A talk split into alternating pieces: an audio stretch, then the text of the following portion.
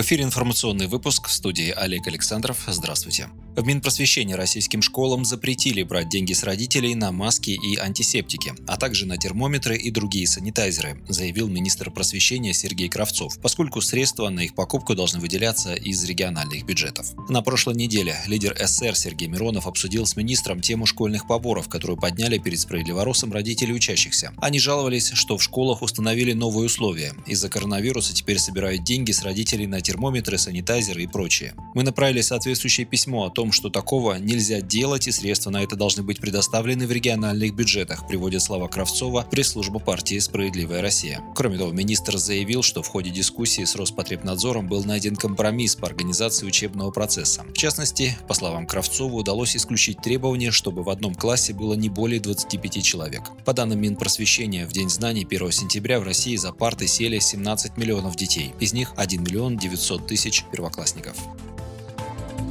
Тестирование на коронавирус должно стать бесплатным для всех россиян. Данная медуслуга стала самой востребованной в последнее время, заявил лидер «Справедливой России» Сергей Миронов. По его словам, россияне делают огромное отчисление в фонд обязательного медицинского страхования, и несмотря на это, они часто не могут получить даже самую простую медицинскую помощь. Сейчас бесплатное тестирование на коронавирус могут пройти только жители столицы, а в остальных регионах эта услуга практически недоступна. В зависимости от субъекта один тест на инфекцию стоит от полутора до трех тысяч рублей. При этом сдавать сдавать его за время болезни часто приходится по нескольку раз, и делать это нужно всем членам семьи. Поэтому расходы могут увеличиться многократно. Как напомнил Миронов, теоретически некоторые категории граждан могут пройти тестирование бесплатно. Это в том числе граждане с внебольничной пневмонией, люди старше 65 лет и другие. Однако добиться назначения бесплатного теста непросто. Во многих регионах делают тесты бесплатно, как правило, только в экстренных случаях, и чаще всего даже людей с ОРВИ под разными предлогами отправляют в частные клиники и лаборатории лаборатории. Ранее сообщалось, что Комитет Совета Федерации по социальной политике в начале осени предложит Министерству здравоохранения включить вакцинацию от коронавируса в программу обязательного медицинского страхования и национальный календарь профилактических прививок.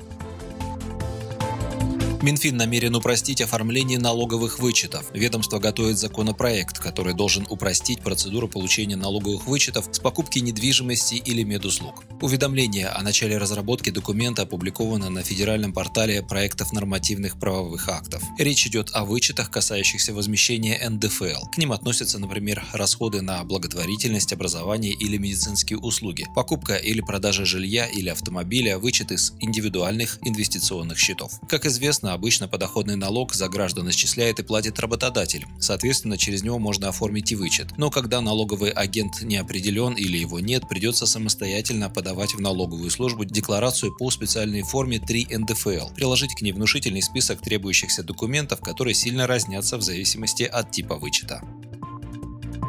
Наценки Почты России на отправление и прием посылок в отдаленных населенных пунктах категорически неприемлемы, заявил глава партии «Справедливая Россия», руководитель фракции СССР в Госдуме Сергей Миронов. Люди не должны платить за одну и ту же услугу больше, чем их соседи. Я полностью поддерживаю требования Федеральной антимонопольной службы отменить наценку на почтовое отправление для отдаленных населенных пунктов, сказал Миронов. Ранее антимонопольное ведомство потребовало от Почты России отменить дополнительную надбавку в размере 100% на оплату посылок в или из труднодоступных населенных пунктов. Надбавка была введена в октябре прошлого года. Лидер СР напомнил, что Почта России является государственной компанией и главным образом должна преследовать социальную, а не коммерческую эффективность. В ближайшие дни в России прогнозируется аномальное тепло. Научный руководитель Гидрометцентра России Роман Вильфанд сообщил, что около 95% территории страны окажется в зоне аномального тепла в ближайшие 5 дней. Самые яркие температурные аномалии ожидаются на Урале и юге Западной Сибири, где температура воздуха может на 6-8 градусов быть выше нормы. По словам Вильфанда, исключением станет северо-восток страны. Там температура будет около или чуть ниже нормы. Вот такой небольшой подарок от закончившегося, к сожалению, лета. Вы слушали новости, оставайтесь на Справедливом радио, будьте в курсе событий.